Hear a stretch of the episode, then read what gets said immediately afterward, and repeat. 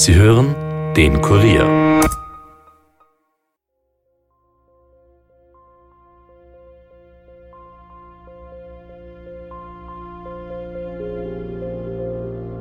Ich habe gesagt, hör auf, lass das Messer liegen. Sie wollte es unbedingt haben. Hat sie, habe ich gesagt, na gut, okay, gib's wenigstens mir. Ich bin die Ältere und ich habe kein Kind. Ist besser, wenn ich das Messer habe, wenn was passieren würde. Und so begann es. Oft kommen die mit ins Haus und sagen, ja, da gibt keine Ruhe und ich habe Angst, ja. Ich weiß nicht, was er tut, ich traue mich nicht einschlafen, ja. Wir wissen, welche Population betrifft's. Also wir wissen, dass das Geschlecht eine Rolle spielt. Wir wissen, dass das Alter eine Rolle spielt. Also konkret, die Männer suizidieren sich häufiger, jetzt statistisch gesehen, als Frauen. Wenn man aus einem Mörder einen Dieb macht, ist das ein großer Erfolg.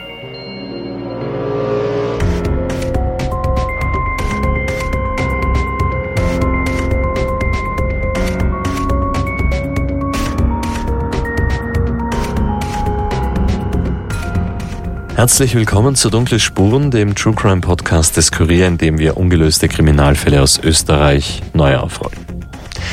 Mein Name ist Stefan Andres und heute begrüße ich euch zum dritten und auch schon wieder letzten Teil unseres Gefängnisbesuchs, das heißt unseres. Zu Gast in der Justizanstalt Josefstadt war Reporterin Yvonne Wiedler und hat dort jede Menge Interviews geführt. In der letzten Folge zum Beispiel haben wir einen Insassen gehört, den Leiter des sogenannten Jugenddepartments. Und wir haben auch von einem Justizwachebeamten gehört, dem im Zuge eines Fluchtversuchs die Waffe weggenommen worden ist. Es ist aber, sei gleich noch dazu, alles gut gegangen. Ja, Yvonne, erst einmal herzlich willkommen zurück im Podcaststudio und hallo. Hallo Stefan. Wen hören wir denn heute? Heute habe ich noch drei weitere interessante Menschen für euch. Und zwar zwei Frauen und einen Mann, Drei ganz unterschiedliche Rollen und drei sehr unterschiedliche Geschichten. Eine Abteilungsleiterin, eine Insassin und wir hören zum Schluss noch den Gefängnispsychologen. Also mein Name ist Andrea Blahut. Ich bin seit 1997 bei der Justizwache. Äh, ich habe begonnen, damals am Wachzimmer Dienst zu verrichten. Dann war ich vertretungsweise auf den Frauenabteilungen dann habe ich gewechselt zu den jungen Erwachsenen und dann habe ich gewechselt zu den Erwachsenen, zu den männlichen Erwachsenen. Die Besonderheit ist, das ist eine Doppelabteilung. Stand ist immer so, also um die 120 Insassen, männliche Insassen. Ja, das war halt eine große Herausforderung für mich. Glaube ich. Ja. ja. Ist anders, ne? Als das komplett anders, komplett anders. Andrea Blahut, die wir jetzt gerade gehört haben, ist also eine weibliche Justizwachebeamtin und eines glaube ich ihr sofort, nämlich, dass es als Frau auf einer Männerstation vorsichtig ausgedrückt herausfordernd ist. Yvonne, wie würdest du diese Frau Blahut beschreiben, so dass wir auch ein Bild von ihr haben? Ja, sie ist eher eine zierliche kleine Frau. Ähm, hellblond gefärbte Haare hat sie gehabt und ähm, bunte Fingernägel, das ist mir noch in Erinnerung geblieben. Und ich tippe jetzt mal drauf, dass sie so in den 50ern ist. Also ich merke gerade, ich habe bei ihr als Einzige, glaube ich, gar nicht nachgefragt. Aber ich hoffe jetzt mal, dass das stimmt. Ich sage immer, Frauen, junge Erwachsene oder Jugendliche, und Erwachsene, das sind verschiedene Welten. Ja. Das, das, das kann man nicht vergleichen. Der Unterschied, die verschiedenen Kulturkreise. Ja. Bei Gewissen habe ich es schwerer als Frau und bei Gewissen habe ich es halt leichter. Ja. Manche versuchen, wenn eine Frau da ist, eher ein bisschen charmanter zu sein, höflicher zu sein. Ja. Ich sage immer an jeden, der was neu dazukommt, äh, wir gehen da höflich und respektvoll miteinander um. Ja. Ein großes Problem ist halt eben sprachlich. Das hat sich in den letzten Jahren sehr verändert. Das muss ich auch dazu sagen. Also wir haben da 70 verschiedene Nationen. Ja, also das ist ein Wahnsinn. Und eben die verschiedenen Kulturkreise, ja, wo eine Frau halt nicht viel zählt, ja, und als Chefin also nicht, nicht anerkannt wird. Das ist sicher sehr schwierig. Das ist schwierig, ja. Und das ist halt die Herausforderung, die ich angenommen habe. Wie es funktioniert, also was muss welche Strategie muss man da haben, dass man da ernst kommt? Strategie, das, das kommt immer Menschen drauf an, ja. Also manche, die reden nur mit den Kollegen, die versuchen es halt über, über Umwege. Die Kollegen, wir reden uns da nicht zusammen. Ja, die merken eh, okay, der will nicht mit einer Frau reden oder der akzeptiert das nicht. Wenn ich zum Beispiel irgendwas anordne, ja, der schaut bei mir durch, der ignoriert das komplett. Ja. Nur die Kollegen schicken den Insassen dann bewusst, wenn er irgendwas möchte, ja, sagen sie dann bewusst, gehen Sie zur Chefin, da müssen Sie die Chefin fragen. Ja. Also irgendwann merkt er dann, er kommt nicht über mich hinweg. Ja.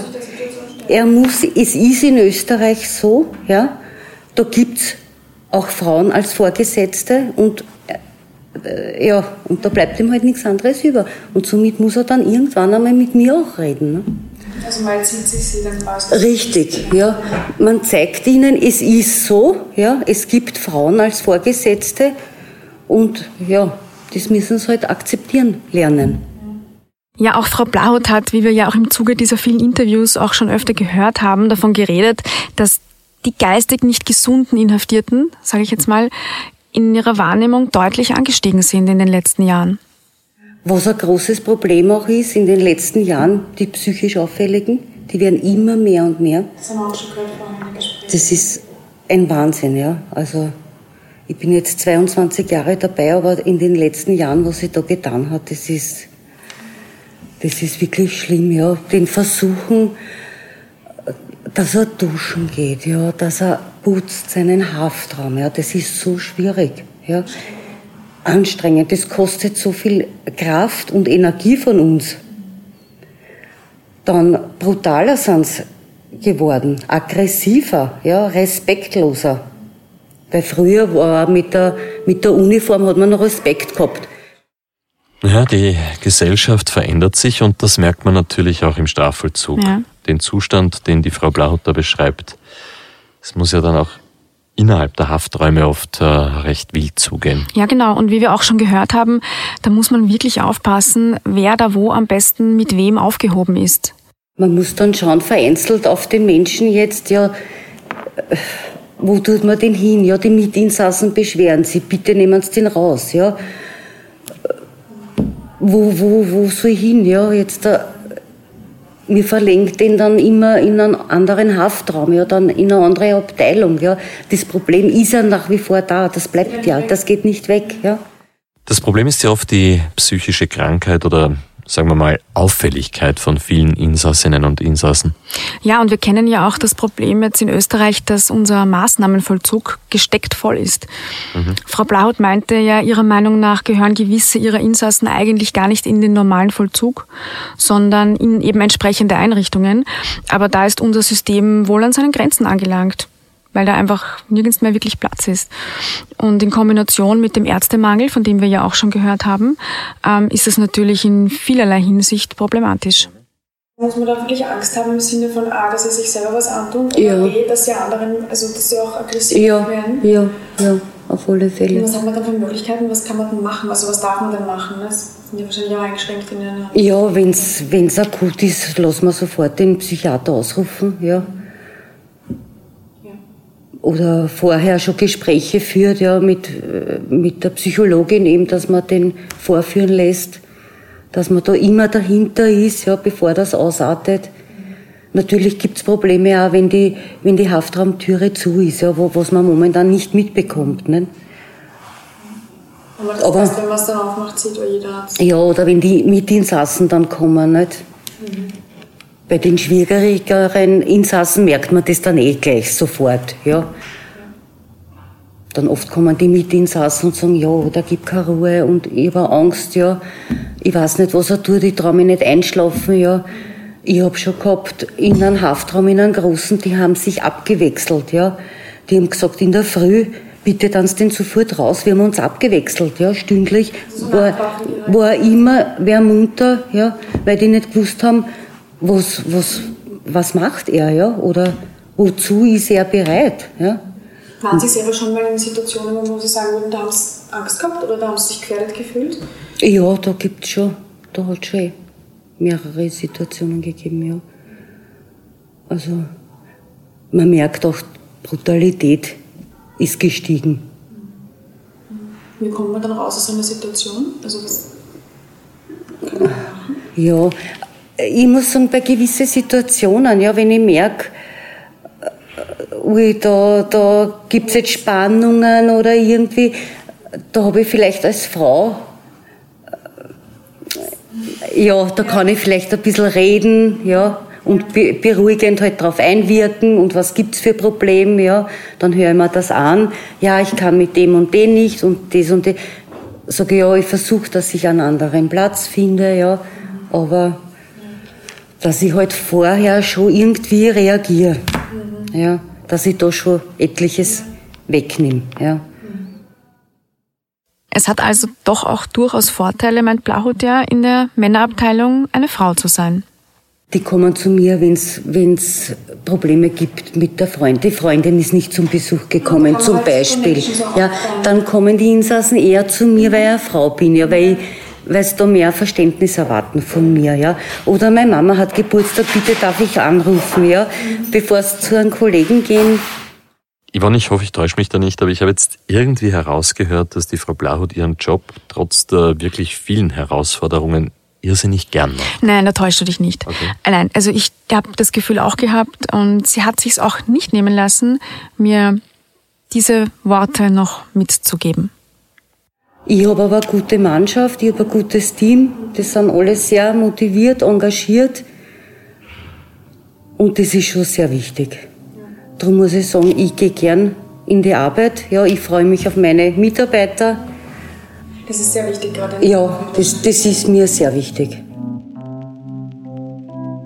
Jetzt haben wir immer wieder gehört, dass psychiatrische und psychologische Auffälligkeiten ein Thema im Gefängnis mhm. sind. Und ja, da interessiert es mich natürlich und ich nehme an, die Hörerinnen und Hörer auch. Wie ist es denn eigentlich, äh, wie geht es den Gefängnispsychologen in so einer Justizanstalt? Klingt ja so, als wäre auch der Job von denen ziemlich herausfordernd. Absolut. Und wer könnte uns das besser erklären als der Leiter des psychologischen Dienstes der Justizanstalt selbst? Kurt Jagel heißt er und er arbeitet in der Josefstadt nun seit 1993, also seit 27 Jahren. Was mich nur grundsätzlich interessiert, wie, wie, ist das zu, wie ist das vorzu... Also ich kenne Podcasts nicht. Also, also, nein, ich kenne das nicht. Wie, wie, kann ich mir das vorstellen? Also wie kann man jetzt... Im Endeffekt ähm, eine 27 Jahre im Grauen Haus arbeiten, aber nicht wissen, was ein Podcast ist. Okay, Spaß beiseite. Kurt Jagel klingt eigentlich ganz sympathisch. Ja, auf jeden Fall. Und ich hoffe, er nimmt mir nicht übel, dass ich das jetzt auch noch drin gelassen habe im Podcast. Aber nein, er ist wirklich ein sehr offener, ein sehr lustiger Mann, ein sehr interessierter Mann. Und das ist wahrscheinlich auch der Grund, warum er diesen Job gewählt hat. Mir ist bewusst, dass das jetzt das Gespräch mit mir war, was für ihn ja auch mal was ganz anderes war und eine Abwechslung. Ähm, die Gespräche mit den Insassen laufen sicher ganz anders ab. Aber nachdem ich ihm dann erklärt habe, was wir hier eigentlich genau machen, machen, haben wir dann über seine Tätigkeit gesprochen. Der Insasse kann von sich aus äh, ein Ansuchen stellen, kann, äh, kann bitten um ein Gespräch. Wir, also der psychologische Dienst, kann auch von anderen aufmerksam gemacht werden. Hier gibt es jemanden, der in einer Krise ist oder der in einer Belastung, in einer belastenden Situation ist. Das können Mitinsassen sein, das können Abteilungsbeamte sein, das kann der Anwalt sein, äh, das kann das Gericht sein. Ein Insasse schreibt an das Gericht, dass, dass sie, er sich das Leben nimmt, äh, wenn äh, sie, er verurteilt wird. Das heißt, wir können auch von anderer Seite Information bekommen und, und suchen dann das Gespräch mit dem Insassen. Aber das ist jetzt zum Beispiel jetzt nicht so, dass Insassen zum Beispiel einmal die Woche zum Psychologen müssen. Nicht müssen, aber, aber vielfach wünschen und, und unter Umständen passiert es auch. Also wenn es ein Insasse eine besondere Belastung hat, also es ist ein Urteil erfolgt, ein, ein unerwartet hohes Urteil oder ein lebenslanges Urteil, dann kann, kann auch von uns aus, vom psychologischen Dienst aus, äh, eine geringere Frequenz passieren. Bedeutet, unmittelbar vor der Verhandlung, unmittelbar nach der Verhandlung, was auch im Nach, also wenn jetzt beispielsweise die Verhandlung erst im Nachtdienst beendet ist, der Psychologe hat Bereitschaft, also beispielsweise ich, werde angerufen und ich komme unmittelbar nach der Verurteilung zu dem Insassen und bespreche mit, mich mit ihm und schaue mir an, welche Interventionen sind notwendig, eben beispielsweise zum Thema Suizidalität, auf das der Insasse gesichert äh, ist und keine, keine selbstschädigenden Handlungen setzt. Ich habe Kurt Jagel dann gefragt, ob das tatsächlich oft passiert, dass Insassen sich das Leben nehmen. Es passiert zu bestimmten Zeiten. Also wir wissen, wir wissen sehr viel zu diesem Thema. Also wir wissen, welche Population betrifft's. Also wir wissen, dass das Geschlecht eine Rolle spielt. Wir wissen, dass das Alter eine Rolle spielt. Also konkret, die Männer suizidieren sich häufiger, jetzt statistisch gesehen, als Frauen. Sind auch mehr männliche. Sind auch mehr männliche. Aber jetzt unabhängig von den, von den Zahlen, also unabhängig von den, von den, äh, von den konkreten Zahlen, äh, also alleine, also wenn man jetzt äh, wenn man es wenn so ansieht, dass man sagt, äh, die Suizidrate, also auf 100.000 Personen in einem Jahr, äh, dann sehen wir ganz eindeutig, dass, die, dass, die, dass Männer sich häufiger suizidieren als Frauen, auch in Freiheit. Dass, dass das Alter eine große Rolle spielt. Das heißt, je älter, desto eher. Suizidalität, Suizidrate. Äh, wir wissen, dass natürlich die Persönlichkeitsstruktur eine ganz große Rolle spielt. Also insbesondere auch Personen, die eine hohe Vulnerabilität aufweisen in Richtung Suizidalität und früher bereits äh, Selbstbeschädigungen gesetzt haben, Suizidversuche gesetzt haben, sind natürlich äh, gefährdeter. Wir wissen, dass die Einzelunterbringung eine Gefährdung darstellt und, und schauen tunlichst, dass die Menschen hier nicht alleine angehalten sind. Äh, also wir kennen einige Parameter. Und wir wissen, und das, das wenden wir auch an, wir kennen die Ergebnisse von Erwin Ringel, die präsuizidale Einengung, und wir schauen uns ganz konkret an, wie stark ist das dynamisch ausgeprägt. Also die Einengung, die Aggressionsumkehr und Suizidfantasien. Und fragen sie auch ab. Also wir fragen auch ganz konkret ab. Es gibt einen Mythos, der sagt, nur nicht fragen, weil man könnte damit äh, das erst wecken, die, die Tendenz oder die Absicht, sich zu suizidieren. Wir wissen, dass das falsch ist. Äh, und wir fragen konkret ab, welche konkreten Fantasien bestehen und welche Umsetzungsschritte sind schon passiert. Also gut, ältere männliche Insassen, die früher schon einmal in diese Richtung auffällig gewesen sind, sind also besonders selbstmordgefährdet. Ja, genau. Und das vermehrt zu bestimmten Zeitpunkten. Und wir wissen eines, dass es eine, auf einer Zeitachse, dass zu Beginn der Verhaftung, also die ersten drei Tage und vor und nach einer Verhandlung die prekärsten Zeiten sind. Das schließt jetzt nicht aus, dass es zu anderen Zeiten auch passieren kann, aber da schauen wir besonders genau. Und angenommen, jetzt haben Sie da einen Inhaftierten, wo man mhm. feststellt, da ist die Gefahr sehr hoch. Ja? Genau. Der kommt gerade mhm. aus der Verhandlung, hat eine ja. lebenslange Haftstrafe ja. bekommen, ist total suizidgefährdet. Mhm. Ähm, was sagt man ihm? Naja, da geht es in unserem Fall gar nicht so sehr, was wir sagen, sondern was der Insasse sagt. Das heißt, wir führen ein Gespräch mit dem Insassen und erfragen ganz genau, äh, wie, wie ist es dazu gekommen? Meistens wissen wir es ja auch schon durch mehrere Gespräche im Vorfeld. Und, äh, und wie stellt sich die Situation jetzt für den Betreffenden dar? Und was braucht er, in der, sie oder er in dieser Situation? Das heißt, wir hören, wie, was, was bedeutet das in Reaktion auf, die, auf das beispielsweise lebenslängliche Urteil, das ja meistens, aber ist auch kein ausreichender Schutz, meistens noch nicht rechtskräftig ist, weil die meisten Insassen Rechtsmittel anwenden. Mhm. Bei einem erstinstanzlichen lebenslänglichen Urteil. Äh, ist, ist dann nur ein Aufschub möglicherweise. Aber wichtig ist für uns zu sehen, wie ist die Reaktion auf dieses Urteil und was müssen wir jetzt tun, wie gehen wir damit um. Und da haben wir viele Möglichkeiten. Also wir haben beispielsweise hier im Haus einen, einen gebrieften und, und vom, vom Psychologen geschulten Mitinsassen, einen sogenannten Listener, ein Modell, das wir aus England übernommen haben. Und dieser geschulte Mitinsasse, der könnte beispielsweise, wenn wir sehen, es ist ein geringes Ausmaß von Suizidalität vorhanden, diesen Insassen unterstützen.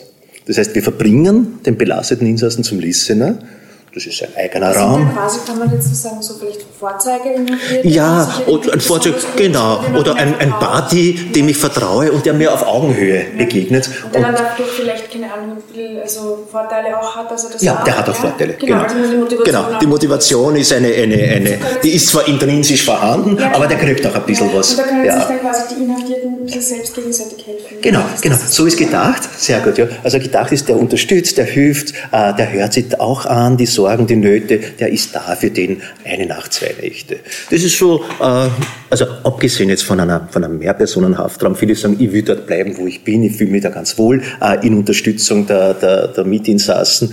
Aber das wäre so ein, eine Möglichkeit auf, der, auf, auf, auf einem unteren Level, wann wir einschätzen, die Suizidalität, die Suizidalität ist gering. Ist sie hoch, müssen wir andere Maßnahmen treffen. Zum Beispiel? Bis hin äh, in einen videoüberwachten also, äh, Haftraum zu, wo, seiner Sicherheit, zu seiner Sicherheit. Also wo es nichts gibt, womit man, genau, Sie haben sie gesehen vielleicht, ja. ja. Also nur beim, beim Durchgehen mal, also da haben wir die mhm. ganzen Bildschirme. Genau, da haben Sie gesehen, ja, und der ist wirklich leer und, und, ja. und es gibt nichts, womit ich mich verletzen kann. Ja. Aha, der Psychologe Kurt Jagel sagt also lobend sehr gut zu Ihnen, Frau ja, Wiedler. Mhm, ja. Test bestanden. Mhm, Herr Jagel war durchaus auch etwas unterhaltsam, trotz des tragischen Themas, über das wir geredet haben. Da hast du recht, aber wirklich zurück zum Ernst. Besonders suizidgefährdete Insassen kommen in einen videoüberwachten Einzelhaftraum, der ist mhm. komplett leer, damit sie sich eben nichts antun können da drinnen, dass sie nichts finden. Ja, genau. Und ich mhm. wurde da einmal auch kurz durchgeführt. Das war allerdings zu einem anderen Termin, als ich dort war. Und der, diese Räume werden tatsächlich videoüberwacht die ganze Zeit und ähm, mhm. da steht wirklich nichts, der ist komplett leer. Nicht einmal eine Kloschüssel ist da drinnen, sondern nur ein Loch im Boden. Frau Blaut hat ja vorhin auch davon gesprochen, dass psychisch Auffällige vorgeführt werden. Das passiert dann unter anderem eben bei diesem Herrn Jagel. Ja, genau. Es gibt einen Vorführraum auf den Abteilungen und dort werden die Insassen dem Psychologen oder auch dem Psychiater, je nachdem, vorgeführt und dort werden dann auch die Gespräche geführt. Wir haben davon gesprochen, dass in der Justizanstalt Josefstadt 1100 Häftlinge zurzeit einsitzen. Äh, wie viele äh, Menschen hat der Herr Jagel da in seinem Team? Ja, es besteht aus zwölf Personen, okay. wobei nicht alle Vollzeit arbeiten. Das sind auch Frauen und Männer gemischt, die je nach Erfahrung und Qualifikation unterschiedliche Zuständigkeiten haben. Ich bin für Gewaltverbrecher zuständig. Und wie ist das so mit Gewaltverbrechern? Naja, auch abhängig von der Situation. Also es ist natürlich, wenn du jetzt einen Angeklagten, vier, so wie konkreter Fall, einen Angeklagten 74-jährigen Mann hast, der wegen versuchten Mord angeklagt ist, dann, dann poppen natürlich, jetzt was wir vorher gesprochen haben, da poppt natürlich einiges auf. Nicht? Also bei einer Verurteilung des 74-jährigen äh, versuchter Mord äh, ist natürlich im Hintergrund läuft halt immer mit, äh, welche Sicherheitsmaßnahmen muss man setzen, für den Fall, dass Hoffnungslosigkeit einsetzt. Und für sich selbst, also haben Sie sich denn jemals auch, also ist das eine gefährliche Situation für Sie oder ist das gar nicht? Nein, das, das würde jetzt keine gefährliche Situation darstellen. Also die, die, die einzige Situation ist vielleicht eben, wenn jetzt, wenn jetzt ergänzend, also in, in diesem Fall ist es nicht, ich, ich tue jetzt nur was Fiktives darstellen, wenn jetzt ergänzend diese Person, von der anzunehmen ist, dass hier eine erhöhte Suizidalität ist, ein Mann, älter, hohe Verurteilung, Aussichtslosigkeit. Äh, wenn diese Person jetzt in der Gemeinschaft nicht tragbar ist, und, und, äh, und der Psychologe, das ist dann auch die Aufgabe des Psychologen, soll, soll feststellen, kann diese Person alleine angehalten werden. Das ist natürlich eine sehr schwierige Situation. Weil, weil eine verantwortungsvolle Situation. Äh, wenn das Ergebnis lautet, also auf der einen Seite steht äh, in Gemeinschaft nicht, nicht, nicht tragbar, auf der anderen Seite steht, da haben wir einige Parameter, erhöhte Suizidalität. Also hier, hier diese Entscheidung zu treffen und zu tragen, äh, das trage dann ich oder meine Kolleginnen, äh, das ist natürlich schon eine, eine verantwortungsvolle Tätigkeit. Ja, und ganz zum Schluss habe ich den Gefängnispsychologen Kurt Jagel gefragt, was ihn denn ganz besonders beschäftigt in seinem Job. Ich erlebe umgekehrt, dass sich Insassen auf ein Gespräch mit mir freuen, also vor allem Insassen, die wiederkehren. Also ich habe gestern gesehen und heute schon eine Ansuchung bekommen, ein Insasse, den ich früher betreut habe, mehrmals betreut habe, der ist wieder da. Jetzt zeigt er Freude, er ist da wieder äh, in, einem, in einem behüteten Setting.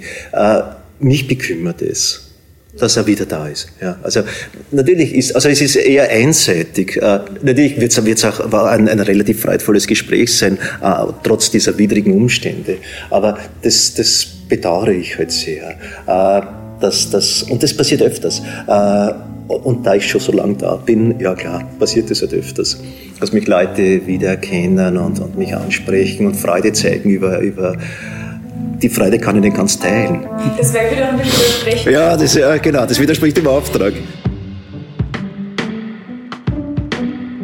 Also bei aller Tragik und Leid und Sorgen, die der Herr Jagel da sieht, ist es schon schön, dass er nicht verlernt hat zu lachen und die Dinge auch ja, teilweise mit Humor sieht. Ja, das ist doch sicher keine schlechte Strategie. Er nimmt seinen Job ja wirklich sehr, sehr ernst und die Tatsache, dass Gefangene sich freuen, wenn sie ihn wiedersehen, das spricht ja ganz stark für ihn. Ja, das war's vom Herrn Jagel. Jetzt habt ihr ihn auch kennengelernt und wie schon angekündigt, eine Interviewpartnerin gibt es noch. Ja, ganz genau. Eine Interviewpartnerin hören wir noch, hast du noch sprechen dürfen.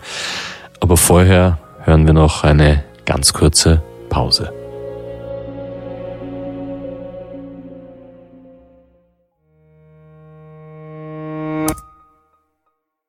Bei Dunkle Spuren geht es ja um echte Kriminalfälle.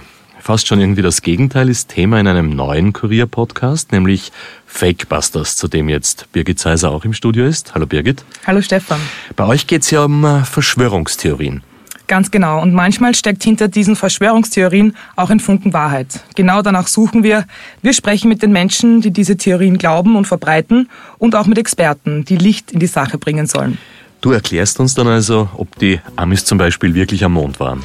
Genau, das ist aber nur eines der vielen Themen, die hinterfragt werden müssen.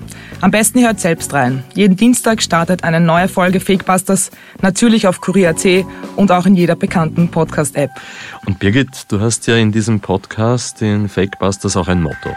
Ganz genau. Die Fakebusters raten, bleibt skeptisch, aber hört uns gut zu.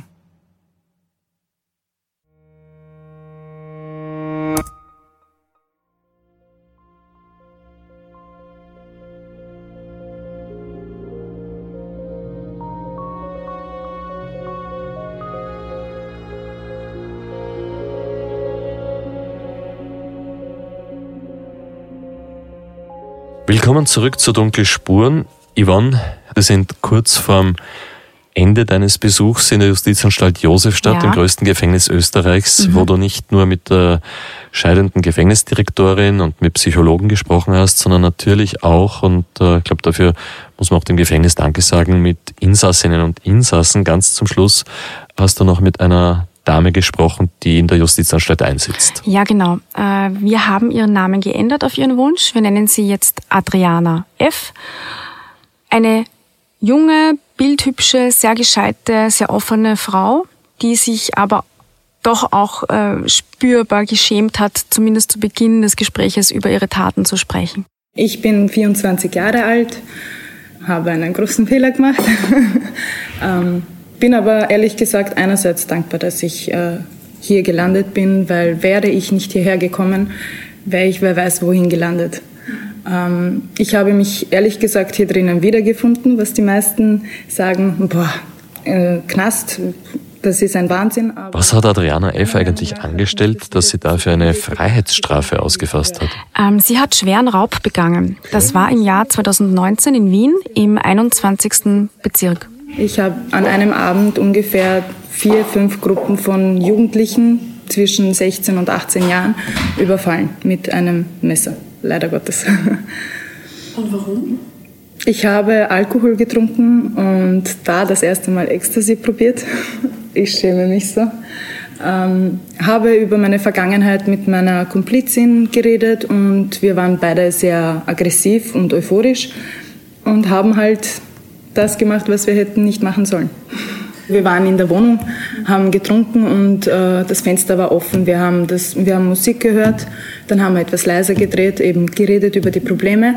Und in dem Moment hatschen zwei Burschen, ähm, also wir waren im ersten Stock und die Burschen waren, sind vorbeigegangen und haben dann irgendwas dahergeschimpft. Und in dem Moment äh, hat sie gesagt, schau, die schimpfen uns, äh, sind wir aus dem Fenster und haben gesagt, was ist los? Sind sie einfach dann weitergegangen und wir sind, also sie hat gesagt, na gehen wir raus, habe ich gesagt, na gehen wir. Ich, ich habe mich angezogen, wir sind rausgegangen, sie wollte noch zur Küche gehen und hat das Messer mitgenommen. Die Dame ist aber 19 Jahre alt, noch eine junge Erwachsene gewesen und ich habe gesagt, hör auf, lass das Messer liegen. Hat sie gesagt, na wir müssen die ja schon erschrecken, wir sind zwei Frauen. Habe ich gesagt, nein, lass es, sie wollte es unbedingt haben. Habe ich gesagt, na gut, okay, gib's wenigstens mir, ich bin die Ältere und ich habe kein Kind ist besser, wenn ich das Messer habe, wenn was passieren würde. Und so begann es. Alkohol, Drogen, ein Messer und innerlich aufgewühlt, das ist natürlich keine gute Kombination. Nein, das weiß sie auch und das war wirklich ein riesengroßer Blödsinn. Man muss ja froh sein, dass da nichts Schlimmeres passiert ist. Das war total ungeplant. Also unüberlegt. Äh, ich ich habe selber nicht einmal realisiert, was wir da eigentlich machen. Nur, ja. Sie werden lachen, wenn Sie hören, dass ähm, wir haben ja da die zwei Burschen überfallen. Also überfallen. Wir haben sie erschreckt. Wir haben nicht einmal 50 Cent genommen oder sonstiges. Ich wollte einfach nur, weil ich die Wut auf die Männer hatte, wollte ich die einfach nur erschrecken. Ähm, ja, so ging es dann. Da haben wir gemerkt, wie leicht es eigentlich geht. Ähm, haben wir gelacht, getrödelt und sind dann einfach weiter zu den anderen. Also wir haben sich dann neue Opfer gesucht sozusagen. Äh, sie hat gesagt immer da und da, der und der und ich bin halt köpft. Und so sind wir zu dem nächsten gekommen. Der nächste ähm, ist zur Tankstelle, also zum Dönerstand gegangen, hat gemerkt, dass wir ihn beobachten, ist zum Dönerstand gegangen, hat sich ein Red Bull geholt und wir sind ihm hinterher. Und er hat gemerkt, wir beobachten ihn. Er ist im Autobus eingestiegen und vom Autobus aus ist er ausgestiegen, wir hinterher und er hat gefragt, was wir möchten. Äh, meine Wenigkeit hat dann gesagt, ich möchte äh, Zigarette. Hast du welche? Weil wir gesehen haben, er hat welche gekauft. Äh, er so, nein, für euch nicht. Und in dem Moment habe ich gesagt, was heißt das für euch nicht? hat er gesagt, na, ich gebe euch keine Zigaretten. Ich habe keine. Sag ich, ich habe gesehen, dass du welche gekauft hast. Ja, und so ging es immer und immer wieder. So, ja, und ja, eine Chick-Packung haben wir geklaut. Und beim letzten Mal ähm, haben wir auch zwei Burschen nach Zigaretten gefragt. Sie wollten uns keine geben. Sind wir denen auch hinterhergelaufen. Und ähm, ja, sie sind dann in die BP-Tankstelle reingelaufen, also im 21. Äh, ich war so wütend, weil sie weggelaufen sind von uns. Äh, bin ich auch reingegangen, habe das Messer weggeworfen, irgendwo ohne nachzudenken, habe es weggeworfen und habe mich dort hingesetzt bei der BP-Tankstelle und sie haben gesagt, ja, wir haben die Polizei gerufen habe ich gesagt, ja, okay, ich bleibe sitzen. Und so ist es passiert. ähm, meine Komplizin hat gesagt, na, wir schaffen es noch zu verschwinden. In dem Moment habe ich gesagt, na, wenn ich verschwinde, dann werden sie mich jederzeit suchen. Außerdem gibt es Kameras, ich bleibe lieber sitzen und den Fehler, den wir begangen haben, da müssen wir gerade stehen. Yvonne, wie hoch ist eigentlich die Strafe, die man für einen Raub so bekommt? Also bei ihr war es so, äh, Adriana F. musste insgesamt acht Monate ins Gefängnis plus drei Jahre Bewährung. Und wenn okay. sie in diesen drei Jahren einen Fehler macht, muss sie sofort wieder 16 Monate ins Gefängnis plus noch der neuerlichen Haftstrafe, die sie dann noch bekommen würde. Aber ich bin sehr gut davon gekommen, muss ich ehrlich sagen, weil ich äh, selber von mir aus alles ausgesagt habe. Ähm, bin ich sehr von, gut davon gekommen, weil ich hätte von eins bis zehn Jahren bekommen können. Ja, für einen schweren Raub und ich bin eine Erwachsene, genau. Also meine Komplizin hat, äh, weil sie junge Erwachsene ist, sechs Monate bekommen, 16 Monate Bewährung und ist nach zwei Drittel nach Hause gegangen. Ja, also da habe ich rausgehört, dass Sie und Ihre Komplizin mittlerweile kein gutes Verhältnis mehr haben nach dieser gemeinsamen Tat. Ähm, mir ist schon aufgefallen, dass da auch ein gewisser Vorwurfston äh, mitschwingt und auch Ärger darüber, dass das andere Mädchen mit vergleichsweise viel weniger Strafe davongekommen ist. Mein erster Tag, den werde ich nie vergessen. Mein erster Tag, ich war noch so, so wütend, äh, hatte noch Alkohol in mir und äh, die Tablette hat ja auch noch gewirkt. Ähm, ja, bin ich in der Nacht äh, um 1 Uhr im vierten Stock gelandet. Äh, da waren wir in einer Zelle zwischen acht und zehn Personen. Und ich bin reingekommen, habe mein ähm, Kistel gehabt, wo ich meine Bettzeugsachen hatte, am Boden geworfen. oh mein Gott, wenn ich jetzt so überlege, das ist, oh, mein Benehmen war unpackbar. Aber ja, die erste Woche war wirklich, ich war sehr wütend und habe auch Angst gehabt, weil ich noch nie in, inhaftiert war. Äh, ich hatte sehr viel Angst.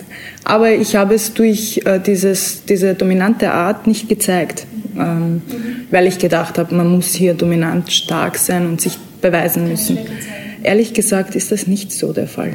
Ich meine, es gibt schon Frauen, die sind sehr zickig und äh, reden wirres Zeug, um jemanden schlechter dastehen zu lassen, aber da auf einem Ohr rein, auf dem anderen raus. Die erste Woche war schwer, die zweite Woche waren wir dann äh, in einer kleineren Zelle. Ich war noch mit zwei jungen Damen, also mit einer älteren und einer jüngeren. Die jüngere ist dann ungefähr nach einem Monat gegangen, weil sie ein paar Parfums geklaut hat.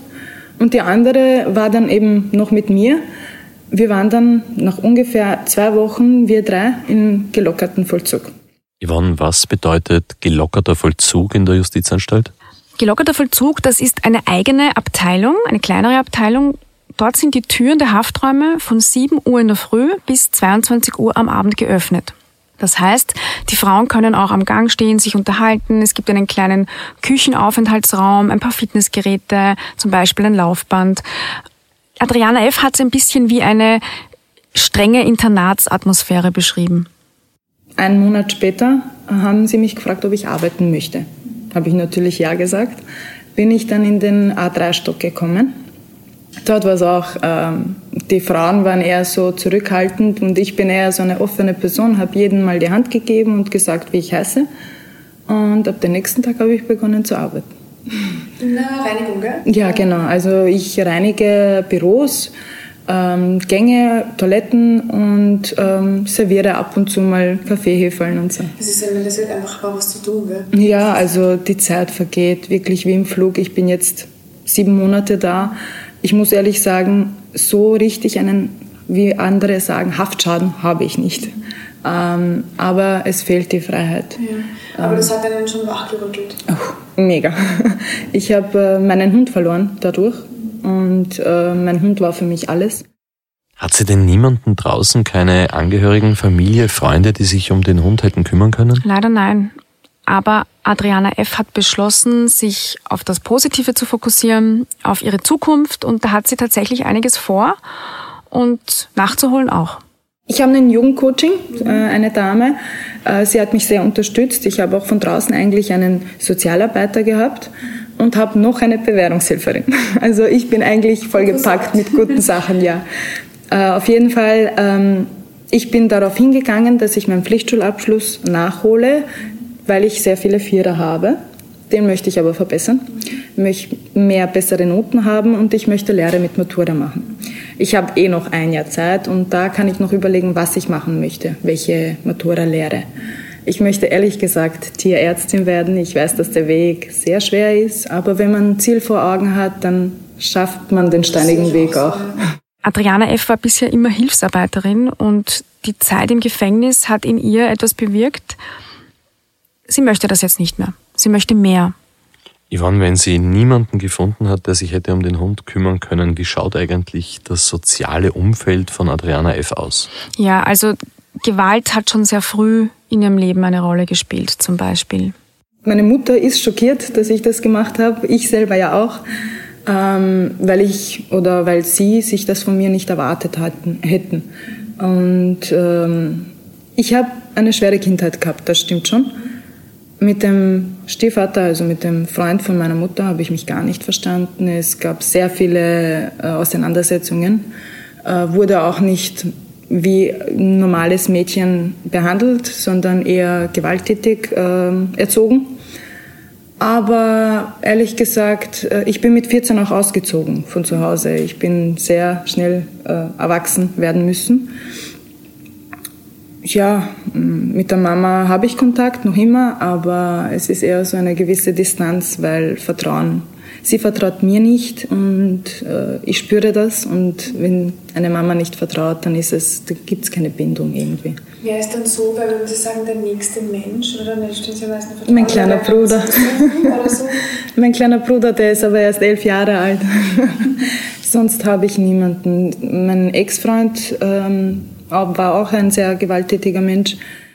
Ja, und in der Zeit, als sie im Gefängnis war, ist ihr Hund dann auch leider gestorben als er fremd untergebracht war irgendwo? Wo ich gehört habe, dass mein äh, Hund sozusagen gestorben ist und ich wirklich, äh, ich habe so geweint, dass ich nicht mehr wusste, was ich mache. Ich habe geweint und geweint, ich konnte dann nicht mehr atmen. Und ich hätte aber Ausgang bekommen sollen. Und da hat mir die Stockchefin gesagt, besser ist es nicht, dass du auf Ausgang gehst. Wer weiß, was passieren würde. Wir können nicht für dich garantieren, also für sie habe ich gesagt, ich kann aber für mich garantieren, dass ich nichts machen werde.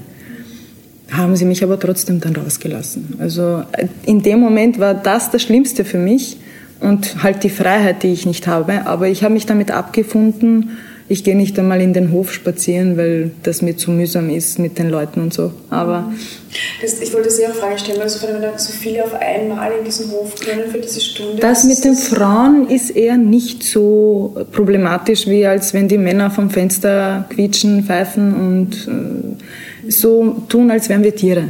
Und das, da, deswegen gehe ich auch nicht raus. Jetzt habe ich auch die Ausgänge und bald bin ich draußen. In der Zwischenzeit ist Adriana F. wieder in Freiheit und mhm. wir vom ganzen Dunkle Spurenteam, darf ich sagen, wünschen ihr natürlich nur das aller, allerbeste, dass sie ihre Lebensziele, die neu gesteckten Lebensziele auch wirklich alle erreicht. Auf jeden Fall, ja. Yvonne, wir haben jetzt alle deine Interviewpartnerinnen und Interviewpartner im Grauen Haus gehört. Richtig, Stefan. Wir sind jetzt tatsächlich schon am Ende angelangt. Mhm, danke dir für diesen wirklich spannenden Ausflug in ein Gefängnis. Natürlich hast du uns nicht alles zeigen können, aber du hast uns doch ein Stück weit in die doch sehr bunte Welt und zu diesen äh, ganz besonderen Menschen im Grauen Haus geführt. Vielen Dank dafür. Ja, sehr gerne. Und es war ja auch für mich eine ganz neue Erfahrung. Und wie wir zu Beginn gehört haben, ist ja die Gefängnisdirektorin Helene Piegel, die ja zwölfeinhalb Jahre die Leiterin der Justizanstalt mhm. Josefstadt war, mittlerweile im Ruhestand.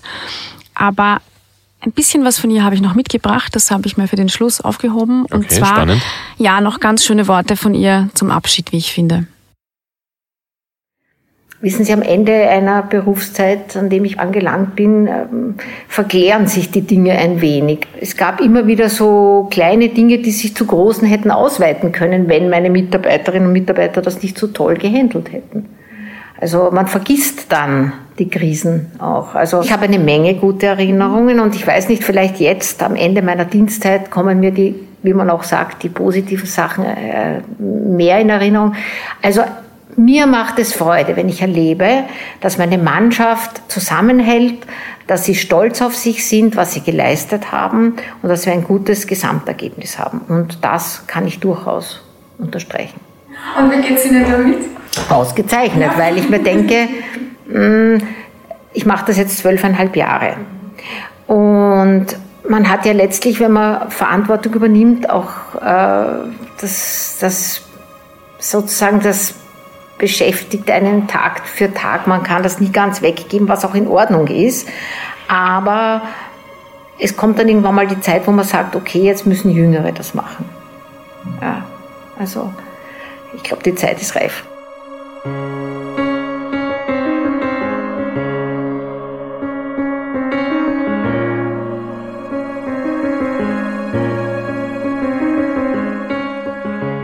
Yvonne, danke dir. Danke den Menschen in der Justizanstalt Josefstadt, die sich äh, bereit erklärt haben, dir diese wirklich interessanten und spannenden Interviews zu geben.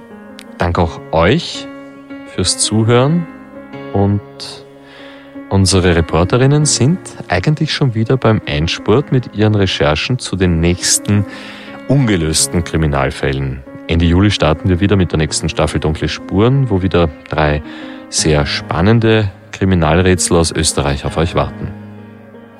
Und wenn euch dieser Podcast gefallen hat, dann hinterlasst uns bitte eine Bewertung in eurer Podcast-App und erzählt euren Freunden davon und folgt uns unbedingt auch auf instagram.com dunkle Spuren. Dort haben wir nämlich jede Menge zusätzliches Material für euch bereit. Dunkle Spuren ist ein Podcast des Kurier, Moderation Stefan Andres.